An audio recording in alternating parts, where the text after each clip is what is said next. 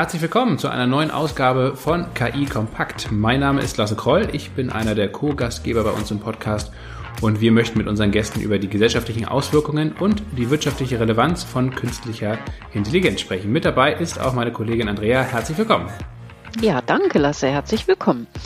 Seit dem Launch des Chatbots ChatGPT im November 22 ist KI auch in der breiten Öffentlichkeit in aller Munde. Was verbirgt sich eigentlich dahinter und wie leistungsstark sind eigentlich solche Dialogsysteme? Das wollen wir mit unserem Gast Antonio Krüger, dem Geschäftsführer des Deutschen Forschungszentrums für künstliche Intelligenz besprechen. Ist der Bot nun ein Hype oder nicht? Antonio Krüger hat uns verraten, dass er den Bot mal gebeten hat, eine Strafarbeit für ihn zu schreiben. Das hat der Algorithmus auch ganz gut gelöst. Insgesamt sei ihm die Strafarbeit aber zu devot gewesen. Noch brauchen wir uns also anscheinend keine Sorgen darüber zu machen, dass uns die Maschinen die Butter vom Brot nehmen lasse, oder?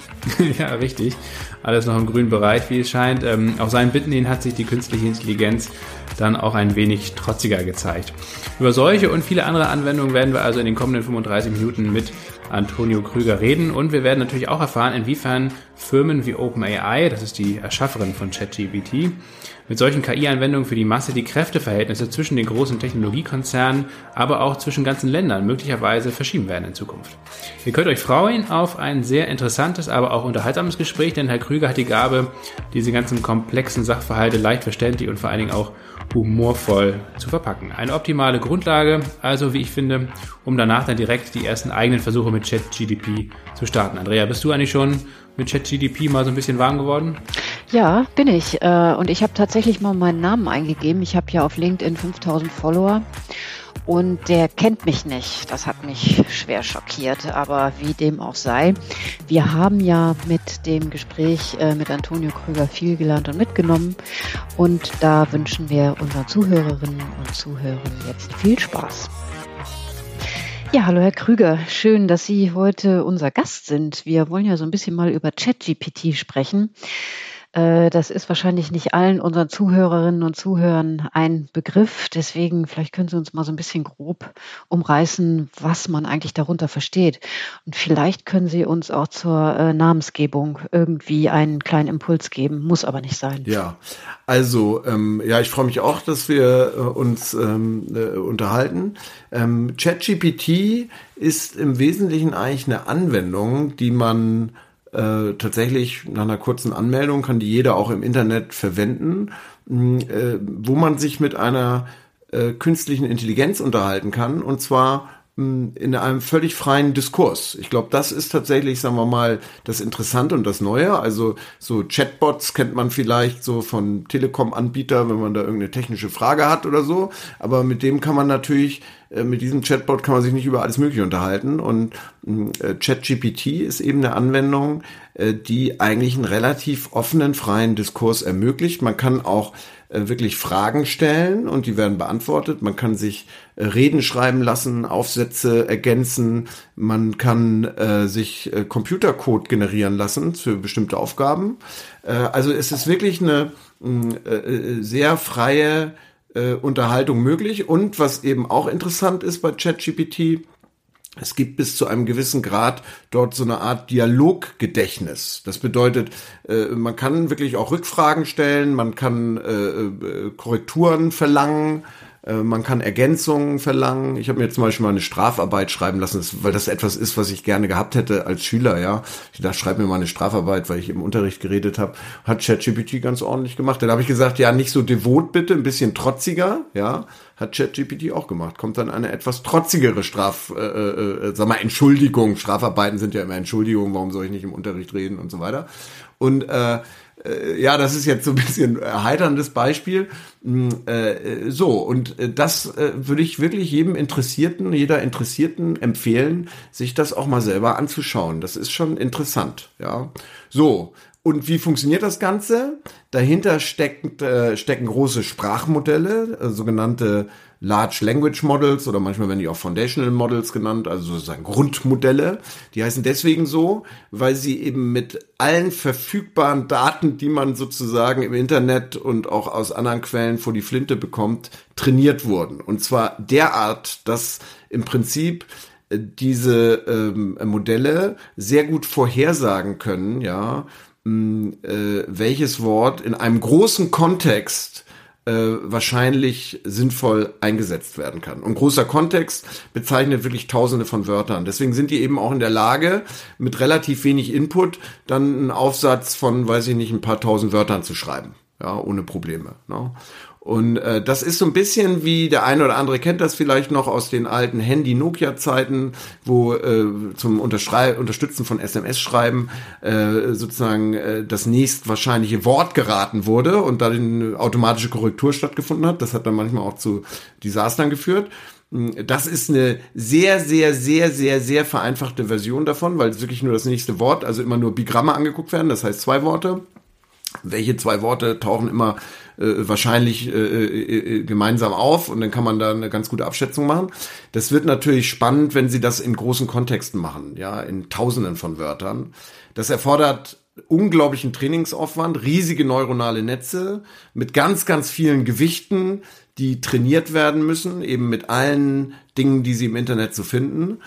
Und, äh, und das wurde aber gemacht halt. Ne? Und ChatGPT beruht auf GPT-3 oder 3,5. Das ist eben eine dieser Varianten, die von OpenAI entwickelt wurden, äh, äh, trainiert wurden. Aber auch alle großen Tech-Plattformen haben eigentlich ihre eigenen Sprachmodelle, die aber eben zum Teil nicht öffentlich sind oder nur einem beschränkten Personenkreis äh, zugänglich sind. Ja.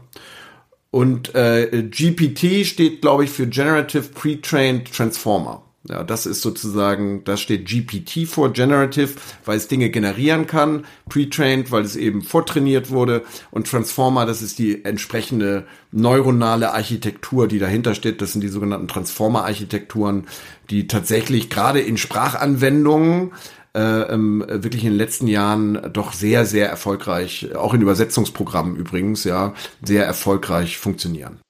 Ähm, hat Sie das gewundert, äh, dass es dieses, diese, diesen Bot jetzt gibt oder hatten Sie damit gerechnet? Und ähm, ist das für Sie tatsächlich ein Hype oder eher nicht?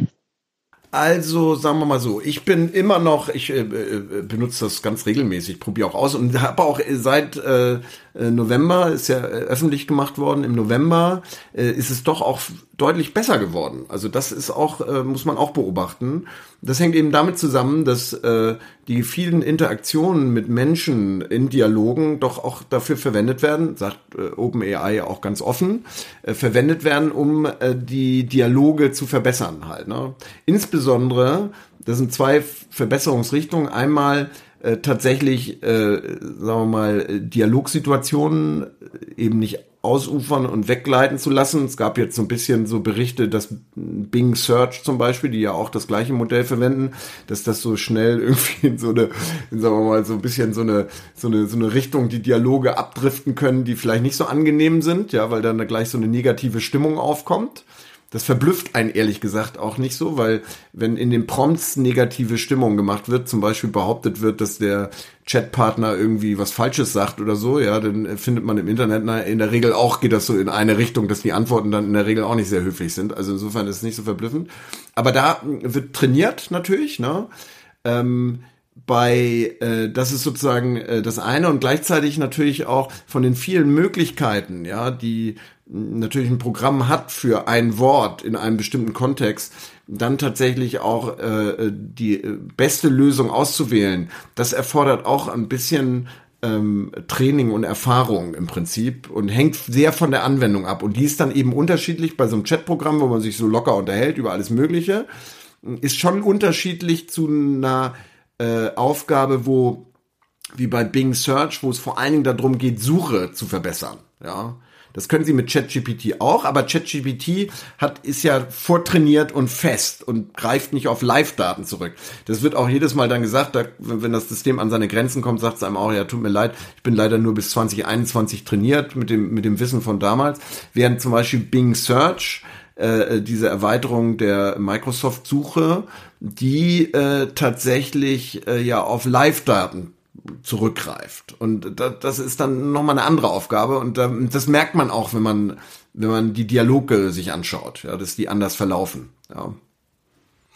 Was ja auch interessant ist, dass mit OpenAI eigentlich in eine verhältnismäßig kleine Firma oder junge Firma ähm, das nun veröffentlicht hat. Microsoft hat jetzt zwar gerade 10 Milliarden investiert, ist da auch längere Zeit schon Partner, andere Firmen auch, andere große Tech-Firmen. Ich glaube auch Tesla ist oder Elon Musk ist zumindest mit äh, involviert gewesen, wie in fast allen äh, großen Tech-Projekten der letzten Jahre.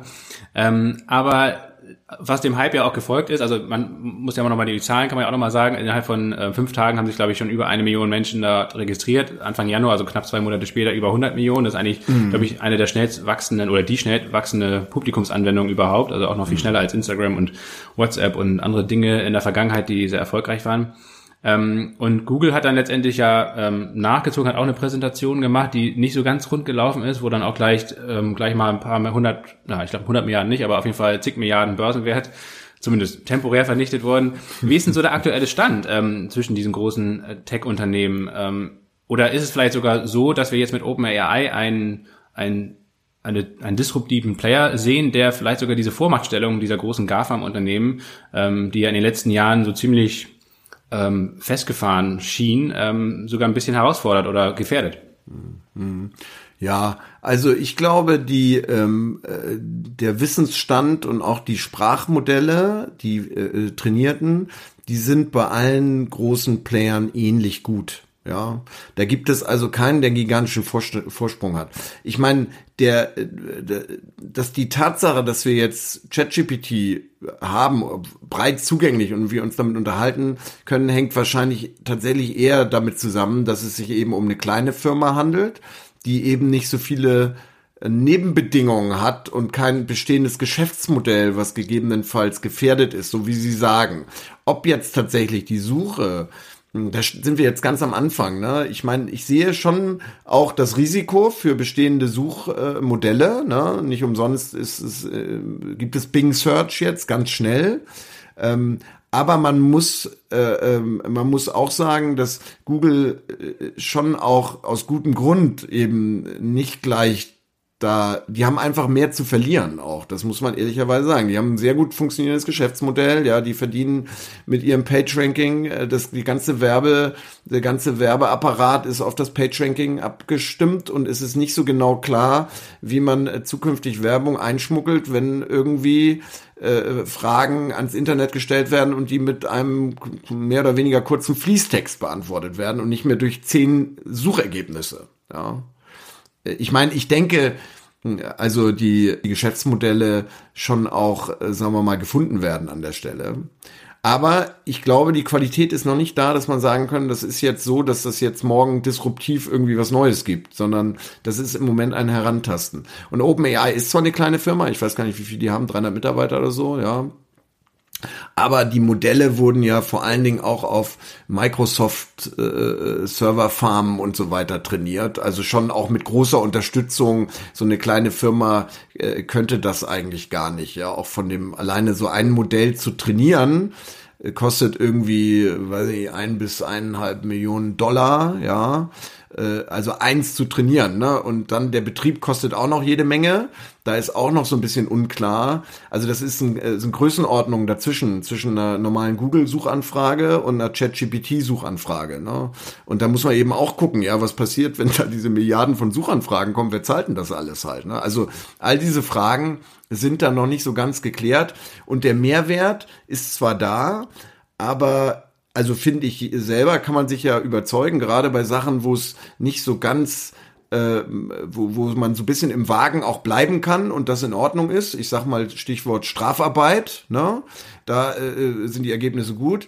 Wenn es um knallharte Fakten geht, ja, die gut etabliert sind, dann funktionieren die Systeme in der Regel auch gut. Aber wenn es Sachen sind, Fakten, die zum Beispiel relativ neu sind, irgendwo im Internet noch nicht so stark verankert sind zum Beispiel und so, da gibt es ja auch viele Beispiele, kann man ja im äh, sozialen Netzwerken sehen, wo äh, die Anfragen schon äh, zu Fehlaussagen führen, die dann eben auch mit großer Werbe vorgetragen werden von dem Sprachmodell und teilweise, das ist ja dann ganz skurril, trotz äh, im Dialog, trotz Hinweis auch noch dran festgehalten wird. Also, äh, und das Problem ist ja bei Suchanfragen, sie suchen ja nichts, was sie schon wissen, sondern sie suchen ja Dinge, die sie, von denen sie, also die sie gerne wissen wollen. Und wie können sie dann überprüfen, ob das stimmt oder nicht? Ich meine, sie müssen sich ja darauf verlassen können. Und da wären wir da wieder bei dem klassischen äh, Problem der Transparenz und der Erklärbarkeit und des Vertrauens und äh, während das vielleicht noch letztes Jahr noch so ein bisschen theoretische wissenschaftliche Diskussion war, äh, versteht, glaube ich, jeder, der ChatGPT verwendet, äh, äh, versteht das Problem plötzlich halt, ne? dass da eben bei Sachen, wo man sich selber auskennt, erkennt man, ah, da wird nicht so ganz die Wahrheit erzählt, das ist nur halbrichtig irgendwie, aber was ist mit den ganzen Dingen, wo ich mich nicht auskenne? Ne? Die erkenne ich ja nicht halt. Ne? Und äh, da muss eine Lösung gefunden werden für dieses Problem, bevor man wirklich sagen kann, da haben wir eine Technologie, die wirklich auch eine Disruption auslöst, zum Beispiel im Suchmaschinenmarkt. Ich glaube, in anderen Bereichen ist das ein No-Brainer, äh, zu sehen, äh, wo äh, Sprachmodelle Erfolg haben werden. Ne? Also Microsoft hat gerade angekündigt, dass in Teams ist sogar vielleicht schon ja Transkribierungsservice irgendwie angeboten wird für Meetings. Das ist total super. Wenn mal da ein oder kleiner Fehler drin ist, ist das nicht so dramatisch. Ne? Also Protokollführung ist nun wirklich das Letzte, worauf irgendjemand Lust hat, irgendwie in solchen Meetings. Irgendeinen trifft's dann immer. Und ist ja super, wenn das die Maschine macht halt. Ne? Und dann vermutlich auch mit relativ hoher Qualität. Oder weiße Blattproblem im Word-Prozessor. Ne? Also irgendwie, ich will einen, äh, äh einen Brief schreiben irgendwie oder irgendein Dokument entwerfen äh, und dann habe ich das weiße Blatt Papier und dann ist es doch super, wenn ich einen Knopf drücken kann, ne? ein paar Parameter eingeben und zack, schon wird mir fünf Seiten äh, Papier schon mal gefüllt. Darauf kann ich mich natürlich nicht verlassen, aber wenn das was ist, wo ich mich auskenne, eine Domäne, dann kann ich damit schon mal arbeiten. Und das ist schon mal, glaube ich, schon eine große Erleichterung. Wir haben so eine ähnliche Entwicklung schon bei der maschinellen Übersetzung. Ne? Die maschinelle Übersetzung ist ja auch schon relativ gut, aber eben nicht perfekt und auch nicht für alle Anwendungsfälle perfekt. Und wenn Sie sich äh, wir selber haben mehrere Forschungsprojekte auch gemacht, wo wir so Übersetzerarbeitsplätze der Zukunft äh, entwickelt haben, gemeinsam mit Übersetzerinnen und Übersetzern. Und das ist so eine starke Verzahnung zwischen eben automatischem Vorschlag und Editieren halt. Ne? Und viel mehr, wir werden immer mehr von den Textaufgaben, die wir haben, Dokumentationsaufgaben, die wir haben, werden eben nicht von Scratch gemacht, sondern werden mit wohl informierten Vorschlägen starten, wo schon alles Mögliche drinsteht und werden uns viel Zeit und äh, äh, äh, Mühe äh, ersparen halt. Ne? Das glaube ich schon. Ne? Aber bei der Suche da bin ich mir noch nicht so hundertprozentig sicher, ehrlich gesagt. Ja.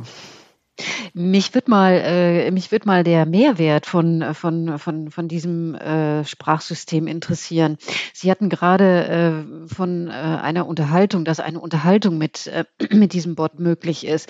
Jetzt sind aber menschliche Unterhaltungen, die verlaufen ja manchmal gerne auch im Trivialen, also so Smalltalk und so weiter, wo man dann am Ende sagt, so komm, jetzt lass mal, jetzt, jetzt, können wir uns auch was anderem gedanklich widmen.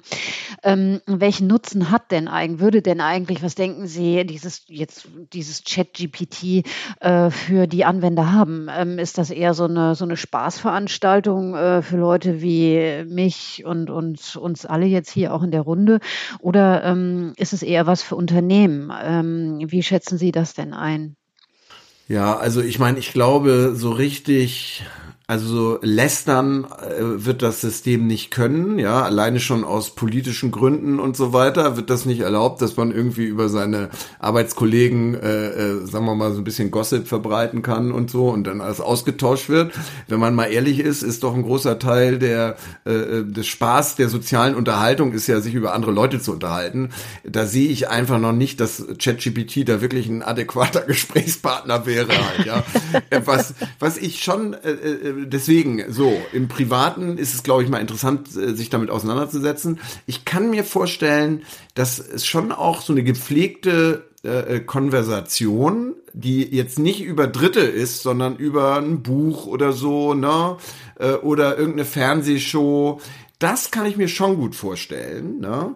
Und dann äh, müsste man sich fragen, gibt es dafür einen Bedarf? Und ich glaube schon, dass so für, ähm, äh, also zum Beispiel für Leute, die einsam sind, ist das nicht so verkehrt halt, ja. Also die keinen sozialen Interaktionen haben, ne, mit, die eben nicht äh, äh, die eben, weil sie zum Beispiel alt sind, ja, oder aus irgendwelchen anderen Gründen wenig Kontakt haben, da kann ich schon sehen, dass das gar nicht mal so schlecht ist, ne? weil das Niveau ist so, dass man sagen würde, Mensch, ja, dann nehme ich was mit. Also da kann ich über Krieg und Frieden, kann ich was über die äh, äh, Charaktere fragen, ja, wer ist denn da der Hauptcharakter und wie sieht man den denn so, ja, warum ist denn der so gestaltet worden und, und da liefert das System schon gute so Konversationsantworten. Also das könnte ich mir schon vorstellen, ne? dass das eine Lücke ist im privaten äh, ähm, äh, im Dialog, sage ich mal. Für generativen Text sehe ich ganz viele private Anwendungen, von der Geburtstagseinladung bis irgendwie Entschuldigung, äh, keine Ahnung, irgendwas. Also da gibt's sicherlich ganz, ganz viele, ganz viele Anwendungen halt. Ne? Im beruflichen ist es äh, äh, ist klar, da gibt's ein großes Potenzial, weil diese äh, die äh, Modellierung der Sprache so gut ist und man das ja auch mit äh, domänenspezifischen äh, Wissen äh, äh, weiter trainieren kann, dass ich glaube schon, dass wir einen großen, eine große äh, Verbesserung in der Qualität, in der Qualität der Chatbots sehen werden. Ja, alleine von der sprachlichen Qualität, die, äh, die wir bisher so nicht hatten. Also das glaube ich schon, auf jeden Fall. Ja. Hm. Aber da müsste man ja, äh, wenn das jetzt äh, einsame Menschen ähm, verwenden, das hat ja auch, denke ich mal, eine psychologische Auswirkung. Nicht, dass jemand, der etwas labil ist, äh, plötzlich diese Maschine mit einem echten Menschen verwechselt. Aber das ist nun mal so am Rande. Ja, aber das sind natürlich die Fragen, sind so ein bisschen so die ethischen Fragen, die sich jetzt natürlich stellen, mhm. ne? auch ganz grundsätzlich. Ne? Also äh, wie, wie, wie, wie ich denke schon, dass man Anrecht drauf hat, wenn einen einer anruft oder einem eine E-Mail schreibt, ja, zu verstehen, ob das jetzt ein echter, äh, eine echte Person ist, eine echte natürliche Person oder irgendwie das aus der Konserve kommt halt. Ne? Und, äh, und das ist nicht so leicht auseinanderzuhalten. Ich meine, jetzt schon funktioniert Phishing mit relativ kruden äh, äh, Methoden äh, ziemlich gut. Jetzt brauchen Sie sich nur mal vorzustellen, wenn die Methoden nicht mehr so krude sind und dann Dialog entsteht, ja, also faktisch äh, der äh, Enkeling, äh, Enkel, Enkeltrick, ne, der Betrüger, äh, wirklich vollautomatisch. Ich meine, da braucht man nicht viel Fantasie, um sozusagen auch das Risikopotenzial von diesen Dingen zu sehen. Also insofern haben Sie recht, ne? Also äh, wie können wir sicherstellen, dass Leute, die keine Lust haben, sich mit einer Maschine äh, äh zu unterhalten, sich nicht mit einer Maschine unterhalten müssen? Ne? Also ich glaube schon, also das ist richtig, ja. Jetzt äh, als Nutzerinnen und Nutzer sehen wir, dass das ist ja kein Endprodukt, weil es ja nach wie vor in der Testphase ist und sich auch stetig weiterentwickelt, aber zumindest ähm, seit der Veröffentlichung ähm, können wir ähm, eben äh, es nutzen oder die breite Öffentlichkeit kann es nutzen. Aber wie lange braucht es, um so ein Modell überhaupt erstmal zu trainieren und welche Phasen werden eigentlich ähm, dabei durchlaufen? Ähm, Sie haben ja schon die ganzen großen Datenmengen angesprochen. Ähm, wie funktioniert sowas? Also äh, der äh, Code selber, den sie dafür benötigen, der ist gar nicht so lang halt. Ne? Das ist so ein bisschen enttäuschend, ja. Es ist gar nicht so kompliziert, ja. Es ist vor allen Dingen die schiere äh, ähm, äh, ähm, Masse an Rechenleistung, die sie benötigen, weil sie eben so viele Daten durchschleusen müssen und ja äh, im Wesentlichen äh, alles mit allem verglichen wird. So, ich übertreibe jetzt mal ein bisschen halt, ne? Aber äh, das ist und das das erfordert auch eine gewisse Zeit halt, ne? Also es gibt jetzt ein paar, also ich glaube, äh, die ersten Modelle haben wirklich mehrere Tage gebraucht, um durchzurechnen irgendwie. Äh, inzwischen geht's ein bisschen schneller. Aber es ist trotzdem so, dass da äh, sehr äh, große große Ressourcenmengen. Ich meine, es hängt auch von der Größe des Rechenzentrums logischerweise ab, ja. Und sie brauchen auch viel Speicher. Das kommt noch dazu, halt, ja. Also es ist auch eine speicherhungrige Angelegenheit. Hm, es gab jetzt, ich glaube, Amazon hat jetzt ein, ein Modell vorgestellt, was im Prinzip deutlich weniger Parameter verwendet, im Training aufwendiger ist, ja, äh, aber äh, im Training weniger aufwendig ist, also das heißt dadurch, weil sie weniger Parameter trainieren müssen, ne? Und ähm, manchmal haben sie dann so Trade-offs nachher bei der Abfrage halt, ne? Die sind dann ein bisschen teurer halt, ne? Da ist jetzt im Moment viel auch äh, Forschung unterwegs, wo geguckt wird, ja, wie kann ich die Parameteranzahl reduzieren? Bringen wirklich, äh, äh so in den letzten Jahren hat man sich immer mit äh, logarithmischem äh, äh, Anstieg der Parameter irgendwie, also der Größe der verwendeten Netze irgendwie über äh, sag mal, übertrumpft, ne? Da ist jetzt im Moment so ein bisschen so eine Einkehr im Moment, ja. Ich selber glaube auch nicht, dass rein noch mehr Parameter am Ende noch so viel mehr bringen werden halt, ne? Und äh, das ist auch ehrlich gesagt aus Nachhaltigkeitsgründen auch nicht so richtig. Also ich, man wird da auch keine richtig guten Geschäftsmodelle aufbauen können, wenn die Sachen so teuer sind halt, ne? Weil der Nutzen auch nicht so ganz klar dann wirklich ist pro eingesetzten Dollar halt, ne? Muss man auch sagen. Also da ist Bewegung im Moment. Da kann man, das ist spannend, das ist eine spannende Zeit im Moment, ne? Zu gucken, ob man nicht auch mit kleineren Modellen das Gleiche erreichen kann, halt, ja kann man letztendlich erwarten. Also ich meine, es wird ja sehr lange schon eigentlich an KI-Anwendungen und auch am maschinellen Lernen geforscht und langsam kommt einerseits die Rechenpower äh, ist groß genug und auch andererseits die Datenmenge, damit es wirklich auch, damit die Modelle auch wirklich so funktionieren, wie es eigentlich auch vielleicht schon seit Jahren gedacht ist oder oder angestrebt wird. Kann man letztendlich so eine Entwicklung absehen, ähnlich wie bei einem bei einem Murschen Gesetz zum Beispiel, dass man irgendwann an einen Punkt kommt, wo es letztendlich in so eine Exponentialfunktion geht, also dass die Anwendungen sich selbst unterstützen und dass, es, dass die Entwicklung sich richtig beschleunigt oder ist der Vergleich ein ziemlich dämlicher? Also ich, ich meine auch das Mursche Gesetz ist ja auch eher so eine Vermutung irgendwie, die sich bewahrheitet hat. Ja, ist ja in dem Sinn kein Gesetz irgendwie, weil man muss ja auch sagen, zwar haben sich ja immer da äh, die die die Leistungen entsprechend, so wie Moore das beschrieben hat, immer verbessert, aber da waren auch immer wieder neue Technologieschritte dazwischen und so. Ne, also das war mehr so eine so eine so eine gute Vorhersage eigentlich, muss ich sagen. Ja, ähm, die auch so langsam sich so ein bisschen ausläuft. Ne? Das ist, ist ja auch normal. Ich meine, man kann nicht ewig exponentielles Wachstum haben. Das leuchtet auch jedem ein. Ne?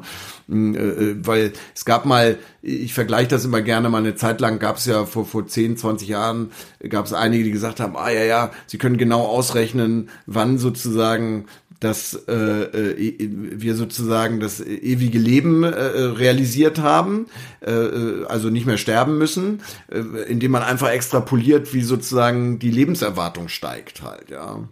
Und das ist natürlich Quatsch, weil die Lebenserwartung, also es war damals in so ein bisschen so einem Hockeystick in der Zeit, ne, wo die Lebenserwartung wirklich in so einem steilen Anstieg war. Aber wir sehen jetzt ja, dass die Lebenserwartung sich weltweit abflacht. Ja, also äh, äh, es geht einfach nicht mehr weiter, ja. Und äh, ehrlich gesagt ist man da auch nicht so richtig überrascht halt, ne? Und und das hängt einfach damit zusammen, dass man sich äh, die äh, Problemdomäne nicht richtig anguckt, ne? Und die Nebenbedingungen, die da gelten. manchmal habe ich auch so ein bisschen das Gefühl, hm, dass das beim äh, bei, äh, sagen wir mal, beim maschinellen Lernen so ein bisschen so ist und den Fähigkeiten, die man den Netzen zuschreibt. Im Moment ist es so, dass wir tatsächlich äh, unglaubliche Erfolge erzielen ähm, bei der äh, bei dieser Modellierung von äh, Korrelationen halt, ne, von Zusammenhängen. In dem Fall zum Beispiel Sprachmodelle, ja, wie welches Wort taucht wie wahrscheinlich im Kontext von Tausenden von anderen Wörtern auf. Und die werden, das macht man ja nicht nur mit den Wörtern, sondern man macht ja sogenannte Embeddings. Das sind dann sozusagen riesendimensionale Vektoren wo jedes Wort im Prinzip mit Hilfe anderer Wörter beschrieben wird, wo es liegt in diesem hochdimensionalen äh, Raum und äh, und andere Wörter, die da deren Vektoren so ähnlich sind, ja, die da in der Nähe liegen, die haben tatsächlich scheinbar ähnliche Bedeutung und werden ähnlich verwendet in Kontexten halt, ne? Und das ist ein sehr mächtiges Instrument halt, ne? So, Allerdings, was äh, die neuronalen Netze im Moment äh, sehr schlecht können, ist tatsächliches Generalisieren halt. Ne? Also aus wenigen Beispielen was lernen und ähm, und, äh, und dann Regeln davon ableiten und so weiter. Ne? Also das, was ein menschliches Gehirn relativ einfach äh, äh, macht, schon äh, kleine Kinder machen das. Sie kriegen ein paar Beispiele gesehen, ja, und zack haben sie daraus eine Regel, die ist vielleicht am Anfang falsch, die wird aber mit Try and Error sozusagen überprüft und so formt sich das langsam. Und, ähm, und das erfordert scheinbar offensichtlich äh, ist sozusagen das Grundprinzip ähnlich. Ja, ich meine, wir haben ja auch, äh, äh, sagen wir, Neuronen, äh, die bei uns im Wesentlichen die äh, die Denkprozesse, die kognitiven Leistungen steuern. Aber die Architektur vom Gehirn ist doch sehr kompliziert halt, ne? Und sehr komplex und auch noch nicht so hundert, auch nicht wirklich verstanden, immer noch nicht. Wir haben da Fortschritte gemacht in den letzten Jahren. Das ist eigentlich auch total interessant, aber so richtig verstanden haben wir das auch noch nicht. Und ähm, äh, und das heißt, ich würde jetzt nicht erwarten, dass wenn wir jetzt einfach nur die Netze äh, immer größer machen und da mehr Daten reinstopfen, dass wir wirklich irgendwann auch einen äh, qualitativen Schritt sozusagen in der ähm, in der Art und Weise erreichen, äh, wie kognitive Leistungen erbracht werden halt. Ne? Das heißt, ich glaube, da äh, da sind andere Erkenntnisse notwendig und auch andere Experimente. Ich glaube, eine interessante Frage ist hm, äh, mit den großen Sprachmodellen jetzt äh, tatsächlich äh, das sehen wir jetzt. Der nächste Schritt sind natürlich multimodale Sprachmodelle. Also gibt's auch schon. Ne? Also eben nicht nur Text ist, sondern auch Bilder und alles Mögliche. Und dann können Sie tatsächlich hm, relativ gut textuell was erklären dem System und das kann das dann auf Bilder beziehen. Also Sie können zum Beispiel einem System, gerade im Paper von, von ich glaube, von Microsoft auch gesehen, ähm, Sie erklären einem, dem System, äh, welche Merkmale eine bestimmte Vogelart hat, ja, textuell, sie sagen, ja, was ich, der hat dann schwarz-weißes Gefieder und oben so ein paar rote Punkte und so weiter.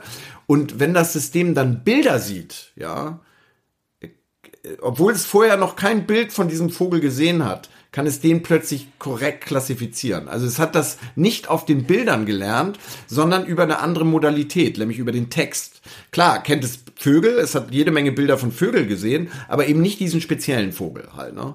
Und das ist interessant. Ne? Das ist äh, ähm, ein weiterer interessanter Schritt, wo wir uns so in so eine Richtung bewegen, wo ich sage, das wird ähnlicher, so wie Menschen eigentlich lernen halt. Ne? Und Menschen anhand von Vorerfahrungen, die sie in irgendwelchen Modalitäten gemacht haben, äh, tatsächlich dann aus relativ, mit relativ wenig zusätzlichem Input äh, äh, neue, neue ähm, Erkenntnisse gewinnen und die auch anwenden können. Und der nächste Schritt ist natürlich, gibt es auch schon erste Schritte, dass man das auch mit äh, Robotik äh, äh verbindet. Das heißt auch dann Aktionen in der Welt auslöst daraus lernt, logischerweise, ja, dann ist sozusagen eine weitere Modalität, ist dann eben, sind solche ähm, äh, möglichen Aktionen in der Welt, die äh, ein Roboter machen kann, ja, und Dinge, die es die das System dann beobachten kann, über Kamera zum Beispiel oder ähm, äh, Textanweisungen, die jemand gibt, ja.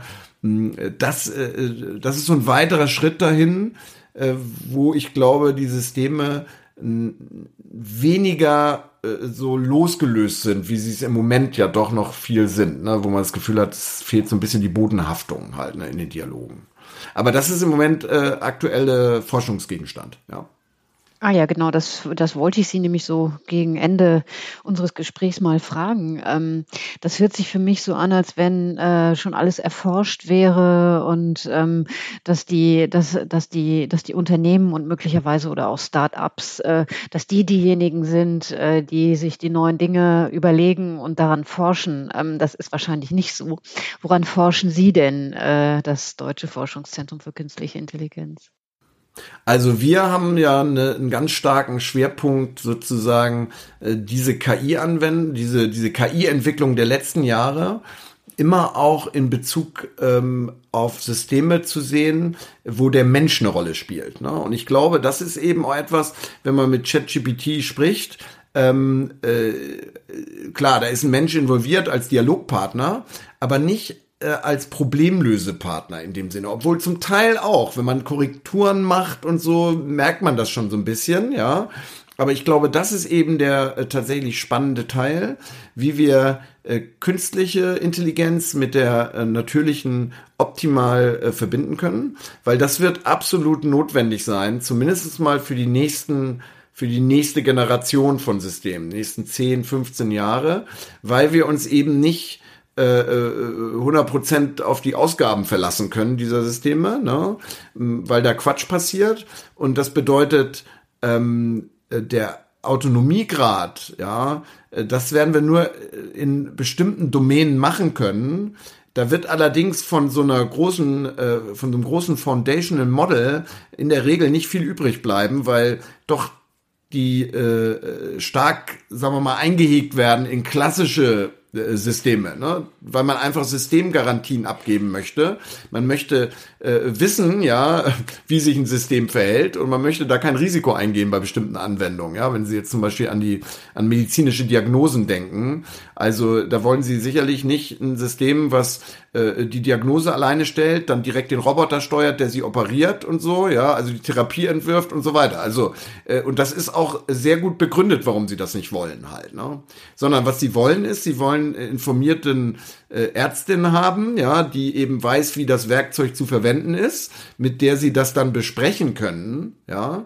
und äh, die einen Therapievorschlag macht, ja, äh, die äh, äh, der äh, wohl gut dokumentiert und erklärt, ja, mit Hilfe von mir aus mit vom KI-System. Und wenn dann ein Roboter eingesetzt wird im äh, Operationssaal, dann bitte unter menschlicher Überwachung, ja, so. Äh, und an dieser Art von äh, Menschen im Loop-System arbeiten wir sehr stark da äh, das DFKI ist in einer guten Position, weil wir wirklich ja alle Aspekte der KI abdecken, von der Sprachverarbeitung, Bildverarbeitung, Assistenzsysteme haben wir eine große äh, große Erfahrung. Wir haben eine, eine große äh, große Robotikabteilung und ähm, und diese Integration, was wir manchmal auch systemische KI nennen oder integrative KI, das glaube ich ist tatsächlich jetzt äh, auch aus Forschungssicht eine, eine ganz spannende Zeit da äh, äh, passiert gerade ganz viel, weil am Ende ist es so, Systeme, die wir wirklich einsetzen wollen, die müssen irgendwie und die wirklich was, also was bewirken, ja, und nicht nur irgendwie uns beim Shoppen und beim Musikhören unterstützen, ja, sondern tatsächlich äh, äh komplexe Probleme in der Fabrik lösen, ja, Effizienz steigern, äh, gute Diagnosen stellen, ja, irgendwie äh, die Gesundheit insgesamt der Bevölkerung äh, demokratisieren und nach oben schieben und so.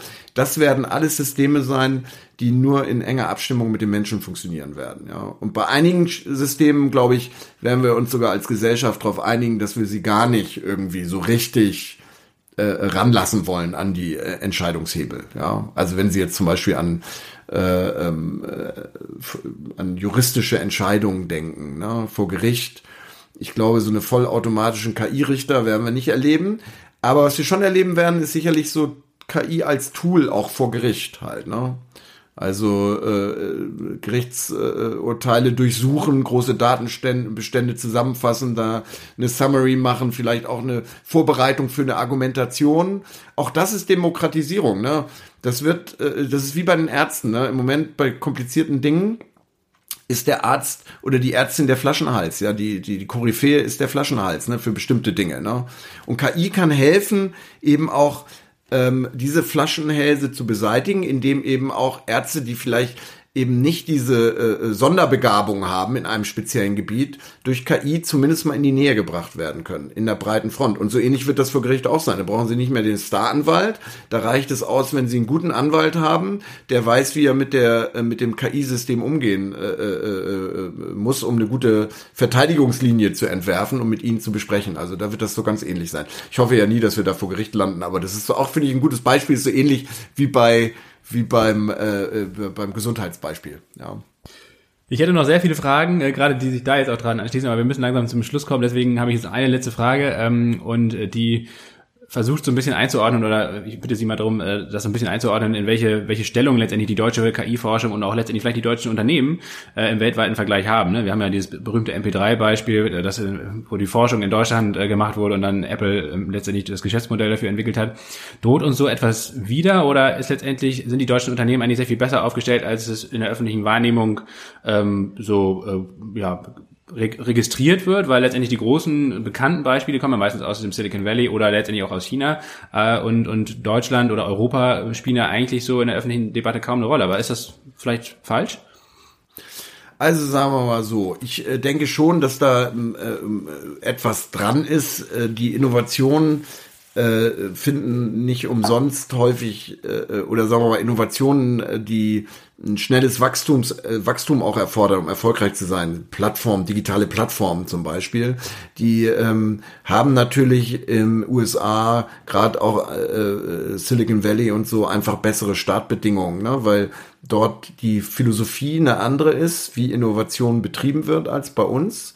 Dort ist äh, vor allen Dingen äh, die Philosophie, dass man äh, viele kleine Fische hat, ja, die man mal losschwimmen lässt und äh, am Ende bleibt ein dicker übrig irgendwie und das ganze System ist äh, darauf optimiert, ja. Also was äh, Venture Kapital angeht und so weiter, ja. Und das hat sehr gut funktioniert.